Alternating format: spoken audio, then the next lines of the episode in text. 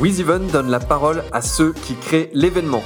Un invité, 10 minutes, 5 questions, c'est All Access, votre dose d'événementiel pour la journée. Je suis Pierre-Henri Deballon, le cofondateur de WizEven. Notre invité du jour est Romain Gibert, le cofondateur et le CEO de Kickoff. Salut Romain. Salut, salut Pierre-Henri, merci de me recevoir. Eh ben, merci de prendre un peu de temps pour nous. Parle-nous de Kickoff. Kickoff, c'est une société que j'ai cofondée donc avec avec Michael Bertois. Euh, c'était en janvier 2019. Donc euh, la volonté que l'on avait, c'était de proposer des solutions digitales pour euh, pour les organisateurs d'événements, pour leur faciliter un petit peu la vie. Euh, puis c'est surtout suite à pas mal d'expériences dans l'événementiel que, que j'ai créé ça. Et notre premier produit, c'est d'aider les organisateurs autour de tout ce qui est la gestion de staff et de bénévoles. Aujourd'hui, c'est euh, une dizaine de personnes et euh, des clients dans l'événementiel sportif, culturel, euh, en France et aussi à l'étranger. Et alors, comment t'en es arrivé à, créer cette société et notamment à travailler dans l'événementiel même avant de, créer Kickoff? Alors là, pour le coup, ça a commencé bien avant 2019 puisque j'ai eu mon premier job dans l'événementiel, c'était en 2006. Donc quand je suis rentré en juillet 2006 pour, pour bosser sur la Coupe du Monde de rugby qui avait lieu en France en, en 2007.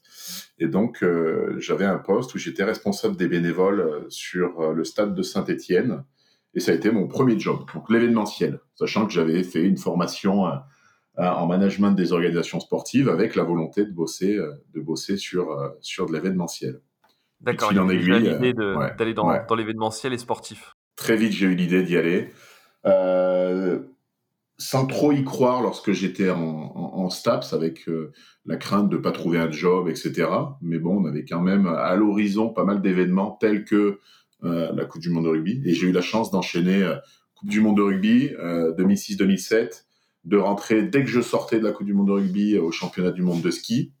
Et là, j'ai pu me confronter, bah, puisque je bossais sur la gestion de staff, j'ai pu me confronter aux difficultés que pouvaient avoir euh, des organisateurs pour mobiliser du staff euh, sur des temps très courts, euh, avec des compétences particulières, sur des statuts particuliers, etc. Et là, ça a commencé à germer, à me dire, mais il y, a, vraiment des choses à faire.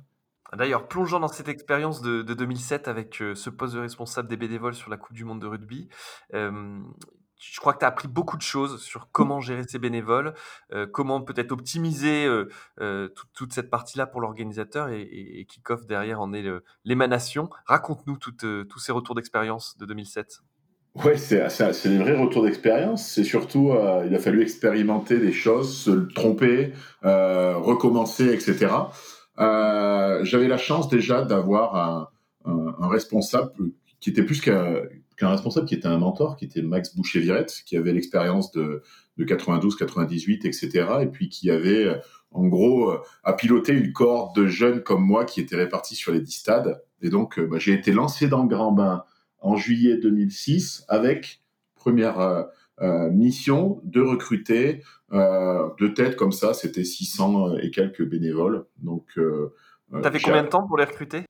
Oh, ça a été assez rapide parce qu'il y avait un vrai engouement euh, sur un événement comme la Coupe du Monde de rugby. Euh, le choix, ça a été plutôt de la difficulté de les sélectionner, en gros, de passer de 1500 ou 1600 personnes qui souhaitaient être bénévoles sur le stade de Saint-Etienne à l'occasion de cette Coupe du Monde pour arriver à 600. Donc là, il a fallu euh, eh ben, avoir quelques astuces. Bah, déjà, s'entourer de personnes qui travaillaient sur le recrutement, ce qu'on appelle des recruteurs dans notre jargon euh, de mettre en place un système de rencontre pour, pour échanger, euh, pour rendre le côté un peu moins euh, professionnel de la rencontre. On faisait ça le soir au stade, etc. Donc ça, c'était vraiment une super expérience, rencontrer tout le monde. Mais c'est là où très vite on se rend compte des difficultés quand on rencontre comment organiser la rencontre avec 1500 personnes, comment tirer des bilans de ces rencontres-là, comment s'assurer que les personnes que l'on a ont des disponibilités qui correspondent avec euh, avec mes besoins en, en, activité sur le terrain. Euh, voilà, toutes ces choses-là. Quels étaient, les, quels étaient les outils, Romain, qui étaient à ta disposition? Est-ce qu'il y avait des outils digitaux, par exemple, pour candidater, euh, pour classer les candidatures de votre côté, pour les affecter? Ou est-ce qu'on était sur du fichier Excel et, et, et finalement des choses beaucoup plus terrain et pragmatiques? Ouais, il y avait un outil qui permettait de recevoir les candidatures. Donc, on n'était pas sur des formulaires papier. Par contre, euh, pour la suite, ça se passait sur Excel. Ça se passait sur Excel et on, composait comme on voulait, comme on pouvait surtout. on, composait ce qu'on appelait des matrices RH, où on mettait le nom de chaque personne, ses dispos, on essayait de les faire correspondre pour essayer d'imaginer ce qu'aujourd'hui sont des outils de matching. Euh, et chaque stade était autonome ou bien c'était une matrice globale qui était euh, répercutée dans chacune des villes? C'est-à-dire qu'on vous équipait quand même d'outils ou chaque responsable finalement crée son propre outil de son côté? L'outil de recrutement, il était, euh, il était global, global. Par contre, derrière, chacun, chacun se débrouillait. Moi, j'ai jamais eu de, de vue sur ce que pouvaient faire les autres stades. Et donc du coup, donc quelque chose finalement de très entre guillemets amateur sur un événement pourtant énorme et, et, avec des implications très fortes.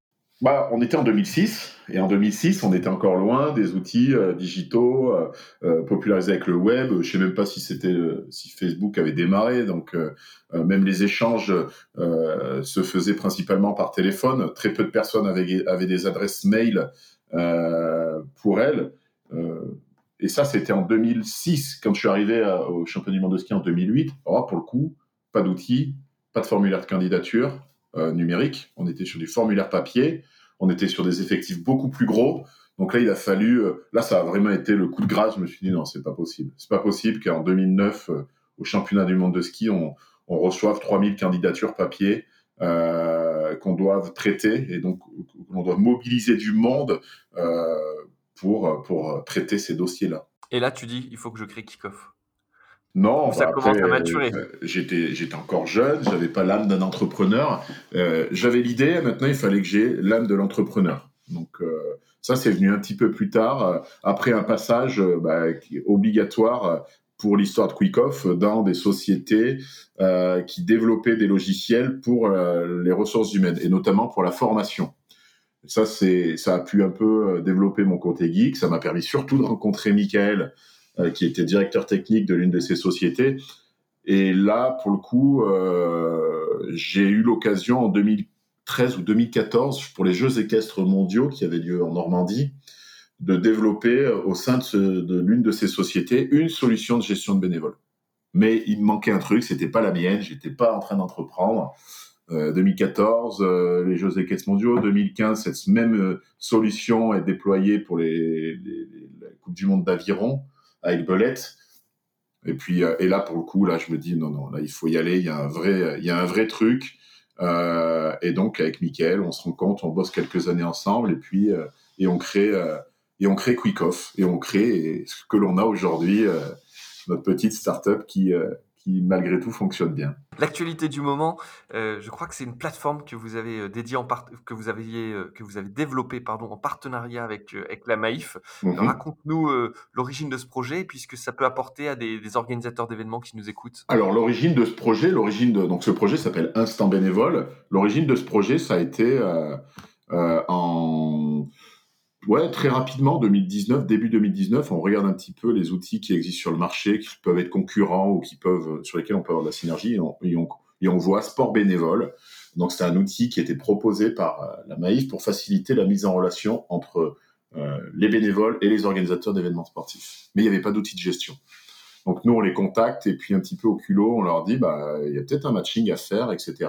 Et puis, ce projet très rapidement s'enclenche. Et là, on se met d'accord euh, Quickoff, la petite startup, et Maïf, euh, euh, l'énorme boîte que tout le monde connaît. Et puis on se dit, on va créer une plateforme qui va, un, mettre en relation les organisateurs de tout type d'événements avec des bénévoles et on va faciliter leur recrutement. Et ça, on va le mettre gratuitement à disposition.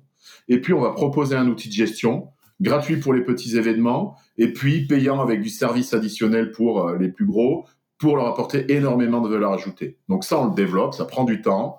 Euh, et ça, ça c'est sorti le 25 juin, juste euh, après le déconfinement, en plein milieu de cette crise euh, qui touche la filière événementielle. Et malgré ça, je crois assez impressionnant parce que je crois que c'est plus de 100 événements inscrits en moins de trois mois et plusieurs milliers de bénévoles. Et, ça, et, et, de là, je voulais rebondir sur un point, c'est est-ce que vous qui êtes au cœur de ces problématiques, on constate un désamour, en tout cas un désengagement euh, des bénévoles dans, euh, dans les événements que vous accompagnez ou au contraire, euh, les outils que vous mettez en place permettent de les fidéliser? Alors, le, il n'y a pas de désamour. Au contraire, je trouve qu'il y a beaucoup plus d'engagement bénévole qu'il euh, y a quelques années. L'offre, elle est juste énormissime. Donc, euh, parfois, je rappelle à des événements, attention, n'oubliez pas, euh, que lorsqu'on est en période, par exemple, estivale, il y a une vraie concurrence des événements sur un territoire pour recruter des bénévoles. Mais il n'y a pas moins de bénévoles. Il y a juste une offre qui est de plus en plus forte. Notamment le bénévolat euh, événementiel, qui est beaucoup plus accessible et beaucoup moins contraignant que le bénévolat associatif sur toute une année, etc.